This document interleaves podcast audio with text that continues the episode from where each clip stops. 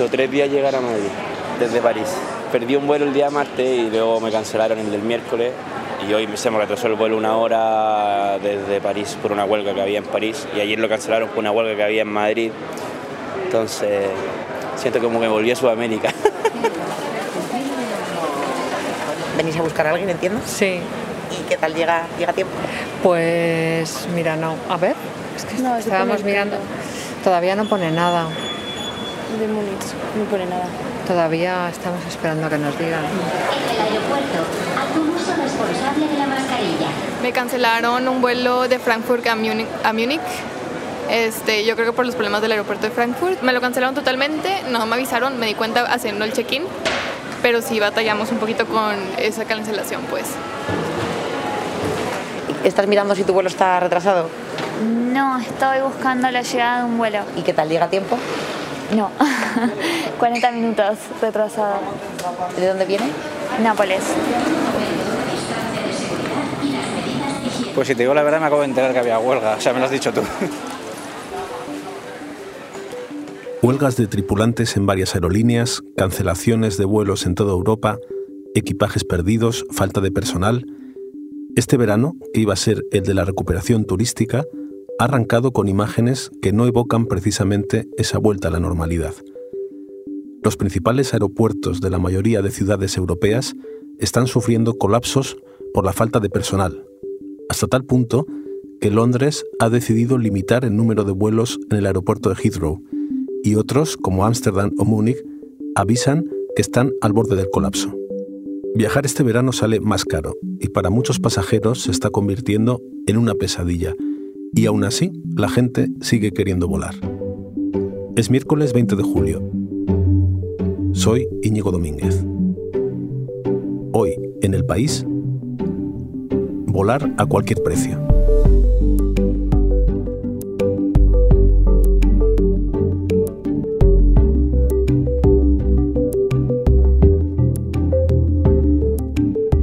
Para hablar de esto, está aquí mi compañero de economía, Ramón Muñoz, que es especialista, entre otras cosas, en transportes. ¿Cómo estás, Ramón? Hola, ¿qué tal, Íñigo? Escuchábamos a estos pasajeros en barajas, pero en España en realidad tampoco se han cancelado tantos vuelos, ¿no? Comparado con otros países. Pues Íñigo, en España estamos de hecho teniendo mucha suerte. Según las últimas cifras de AENAC, la sociedad que gestiona todos los aeropuertos españoles, en el primer semestre ya estamos en el 82% de antes de la pandemia, es decir, de las cifras de, de 2019. Y, por ejemplo, tanto las Islas Canarias como las Baleares están a puntito, a puntito, a puntito de tener eh, el mismo tráfico que tenían antes de la COVID. Y te voy a decir más, hay aeropuertos como Valencia, Lanzarote, que tienen ya más pasajeros que tenían antes, lo cual quiere decir las ganas de volar que tienen los españoles.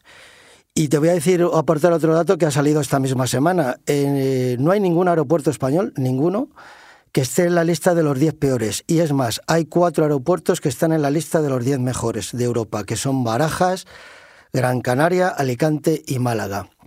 El 20% del turismo que viene a España es británico y, como sabes, con el Brexit han vuelto a necesitar pasar por el control de pasaportes. Se tuvo un problema muy serio en las vacaciones de Semana Santa, que hubo una gran explosión de, de turistas británicos que vinieron a España y se ha solucionado. Afortunadamente mm, no tenemos ningún problema de personal en los aeropuertos. No así en las aerolíneas, que en eso sí que ha habido y está habiendo dos huelgas muy importantes por, las, por, por la importancia de las aerolíneas, que son Ryanair, que es la primera aerolínea por pasajeros en España, y Sillet, que está en torno a la quinta o la sexta. Has mencionado a los turistas británicos, que claro, aquí son de los que más vienen, ¿no? Y precisamente eh, el Reino Unido es donde más problemas está habiendo. ¿Qué está pasando exactamente allí? Pues lo que está pasando es una mezcla rara, es una mezcla de que no se tuvieron o no se supo ver las consecuencias post pandemia laborales y luego el tema del Brexit, aunque el gobierno británico, el que se ha ido y el que viene, están empeñados en minusvalorar este, este último aspecto. En el Reino Unido, a diferencia de España, solo hubo ayudas al principio de la pandemia y es cierto que ayudas generosas tanto a las aerolíneas como a los aeropuertos. En España no hubo ese problema porque AENA decidió no hacer ningún tipo de expediente de regulación de empleo, es decir, los trabajadores estaban en su casa porque no había vuelos, pero seguían cobrando eh, todo su sueldo, con lo cual el problema de los aeropuertos, mm, del personal de los aeropuertos no existía. Y en el tema de las aerolíneas, el gobierno puso en marcha un instrumento que se llaman ERTES, que son expedientes de regulación temporal de empleo, en el que se complementaba el sueldo mínimo que cobraba el, empleado de las aerolíneas con una aportación del Estado. Y esto hizo que prácticamente toda la plantilla en España se mantuvieran. En el Reino Unido no fue así. En el Reino Unido, a partir de 2021, dejaron de llegar esas ayudas o se redujeron al mínimo tanto en los aeropuertos que allí son completamente privados, como las aerolíneas, y entonces lo que, lo que, lo que eh, pasó, que estos trabajadores obligadamente se fueron a otros trabajos. ¿Qué ha pasado cuando ha vuelto el, turismo y ha vuelto los, viajes? Que muchos de ellos no se han reincorporado. No se han reincorporado porque están a gusto en sus nuevos trabajos o no se han reincorporado porque piensan que, no, que es demasiado duro el trabajo ahora mismo en, en un aeropuerto o en una aerolínea. Ramón, has dicho que muchos de estos trabajadores ahora están muy a gusto en su nuevo trabajo. ¿Esto que está pasando afecta a todos los trabajadores o solo a estas personas que hacían los trabajos más precarios o más difíciles? Fundamentalmente afecta a los trabajadores eh, con menores sueldos y mucho menos a los pilotos. En el caso además del Reino Unido, hay un añadido que son por, por problemas de seguridad y por protocolos antiterroristas, son muy restrictivos con cualquier tipo de personal y tienen que hacer eh, cursos de capacitación y les tienen que vigilar los antecedentes penales, etcétera. Y eso lleva a un proceso desde que tú quieres contratar a un trabajador hasta que realmente se pone a trabajar de en torno a tres a seis meses. Y luego en el caso del Reino Unido, insisto, hay un problema que el gobierno británico insiste en decir que, que no tiene ninguna incidencia, pero las aerolíneas, que son las que contratan, dicen que evidentemente que la tiene, que es el tema del Brexit. Antes, como decía el responsable de EasyJet, yo tenía 25 países donde elegir trabajadores y ahora solo tengo uno. ¿Y en el resto de Europa qué es lo que está pasando? Pues en el resto de Europa la verdad es que el infierno es muy parecido. Eh, veíamos hace unas semanas las imágenes de 17.000 maletas nada menos en el aeropuerto de Charles de Gaulle dando vueltas hasta que se paraban las cintas porque había una serie de huelgas del personal de tierra de los, y hasta de los bomberos que prácticamente paralizaron el aeropuerto y algunos todavía no han recuperado sus maletas. El caso de Bruselas es también crítico. El caso de Ámsterdam eh, también ha limitado los vuelos y ha limitado su capacidad en un 16%. Y el caso de Frankfurt que es muy importante para, también para los españoles, porque no porque vaya mucha gente a Alemania, sino porque es un aeropuerto muy de tránsito a los destinos de, de Oriente Medio y Asia. Para que te hagas una idea, solo en Europa ya se han cancelado 50.000 vuelos para este verano y el otro día se amenazaba con, con cancelar unos 16.000 más. British Airways, Lufthansa, EasyJet, que son de las más importantes aerolíneas, solo esas han cancelado 25.000 vuelos. Y a los pasajeros no solo sufrimos los retrasos y nos pierde la maleta, sino que encima pagamos mucho más caro los billetes.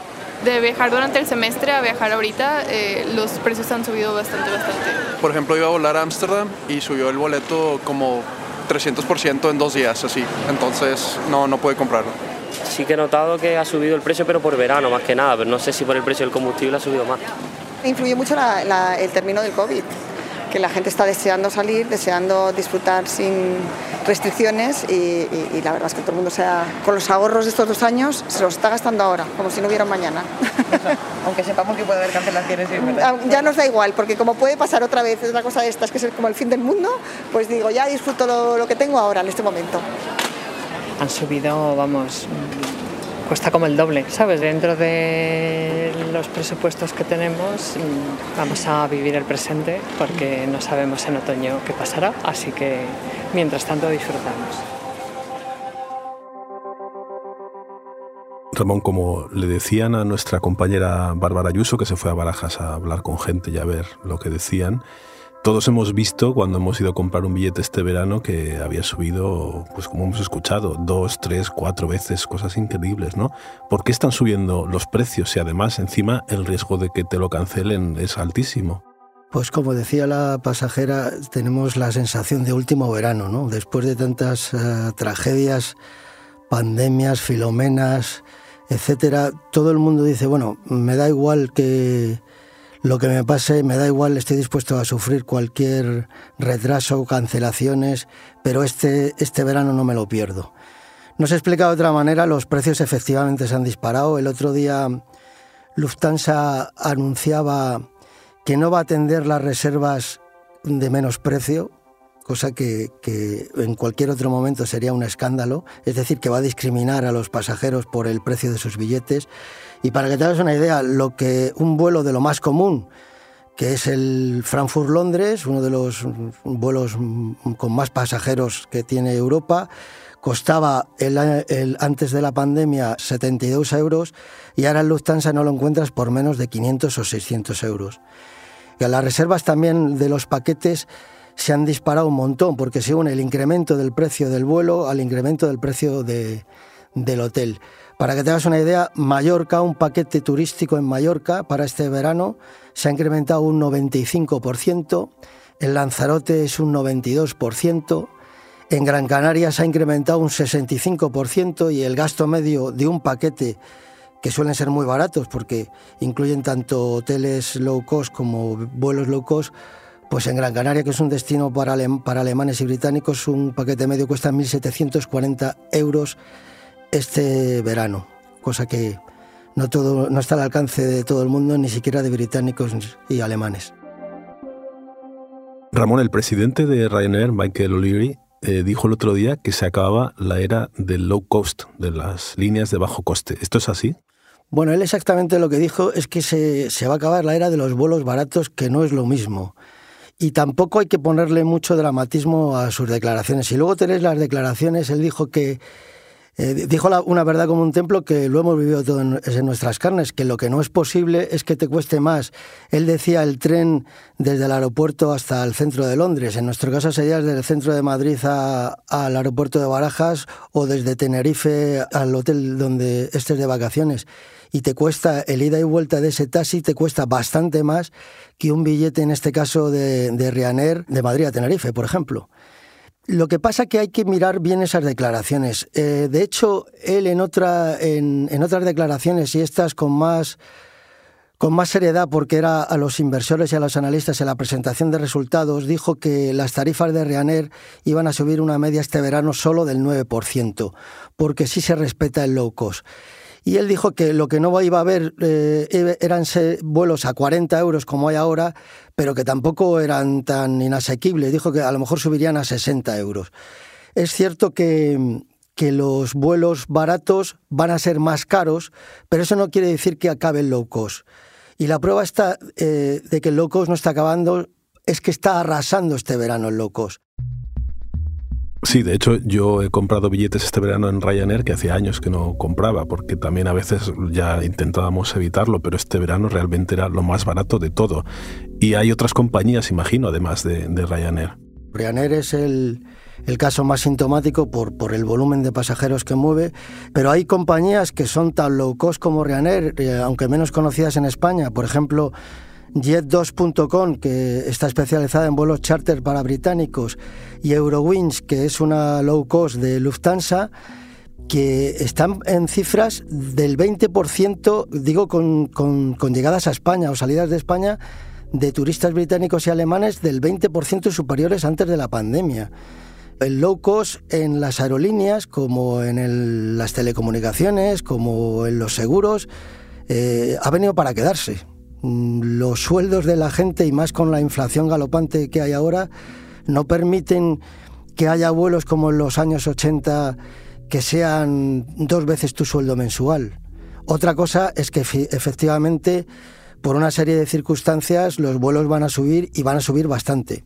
Y aún así con estos precios, como decía una mujer que hemos oído antes, hay esa sensación de que es el último verano y que hay que aprovechar, ¿no? Están aumentando las reservas a pesar de todo. ¿La gente, mm, tú crees que está aprovechando para viajar antes de, un otoño que se presiente que va a ser terrible? Sí, el otoño se presiente terrible con, con una inflación, como te decía, súper galopante y con unos sueldos que no se equiparan a esa inflación. Es decir, la gente está perdiendo poder adquisitivo a chorros pero ni eso, ni, ni los incrementos de precios que van a ser muy importantes. Recordemos que Rusia la tiene armada en Ucrania y está creciendo el precio del combustible mucho. Además, se avecinan nuevos impuestos a la aviación, impuestos ecológicos, tanto de la Unión Europea como de los distintos países. España también se plantea un impuesto por billete. Eh, hay quienes hablan incluso de suprimir todos los vuelos interiores. Por ejemplo, la alcaldesa de Barcelona, Ada Colau, ha dicho que se suprima el puente aéreo Madrid-Barcelona, con lo cual los billetes, mm, el precio de los billetes van a crecer bastante. Aún así, como decías muy bien, Íñigo, la gente está dispuesta a viajar y a volar a cualquier precio por ahora y veremos en otoño, pero hoy por hoy subirse en avión es un deseo irresistible. Sí, es esto que mm, esta expresión que hemos oído últimamente de turismo de venganza, ¿no? De, ¿Qué significa esto del turismo de venganza? Bueno, la expresión es una expresión anglosajona que surgió en 2021 cuando todavía había muchas restricciones de viaje y viene a ser el voy a ir, como no he podido ir este año, voy a ir al año que viene a toda costa. Es eh, ni más ni menos que eso. En realidad, lo que nos dicen las, los responsables de las aerolíneas y sobre todo los de las reservas, de hoteles es que la gente está dispuesta a viajar a cualquier precio y con cualquier excusa. Evidentemente la excusa del que se jorobó las vacaciones en 2020 o en 2021, que tenía pensado un viaje ideal eh, a la Costa Maya o, a cualquier otro sitio, pues eh, puede vengarse y decidir viajar mucho más caro a esos destinos que no pudo viajar. Curiosamente, este turismo de venganza se da más en los cruceros que como sabes fueron uno de los primeros en sentir el tema del COVID, porque de hecho de los primeros contagios que hubo en España se produjeron en un crucero y ahora están muy de moda los cruceros para hacer todo tipo de celebraciones. Gente que no pudo celebrar sus bodas de oro, gente que no pudo celebrar su jubilación, sus 50 cumpleaños, algún aniversario, invita a la familia durante la semana a un, a un crucero. Y este es un turismo de venganza, pero dicho sea de paso, de venganza muy dulce. Vamos, que esto va a ser el culebrón del verano y para que no se cometa una pesadilla, dime qué aeropuertos tengo que evitar a toda costa. Pues te voy a decir los 10 peores aeropuertos que tienes que evitar si puedes a toda costa porque es una clasificación que salió la semana pasada. El primero es Bruselas, que tiene el 72% de los vuelos con retraso. El, le siguen Frankfurt, Eindhoven, Luton, en Londres también, el aeropuerto de Budapest, Lisboa, el Charles de Gaulle de París, el Schiphol, que es el principal aeropuerto de Ámsterdam, el aeropuerto de Costa Azul de, Niza y el aeropuerto de Gatwick. Estos los tienes que evitar a toda costa. Y para los pasajeros españoles, no evitar porque va a ser muy difícil evitar, pero que tengan en cuenta que las huelgas de Ryanair y EasyJet eh, programadas en julio se acaban en julio, pero eso no quiere decir que en agosto no se van a, a convocar más porque de hecho no se ha solucionado ninguno de los problemas laborales que motivaron esas huelgas y posiblemente se convoquen más habrá, haya más convocatorias de huelga en, en agosto. Bueno, Ramón, muchas gracias y que tengas buenas vacaciones y sin líos en ningún aeropuerto. Pues muchas gracias, Íñigo. Te deseo lo mismo y que nos pilla a todos volando.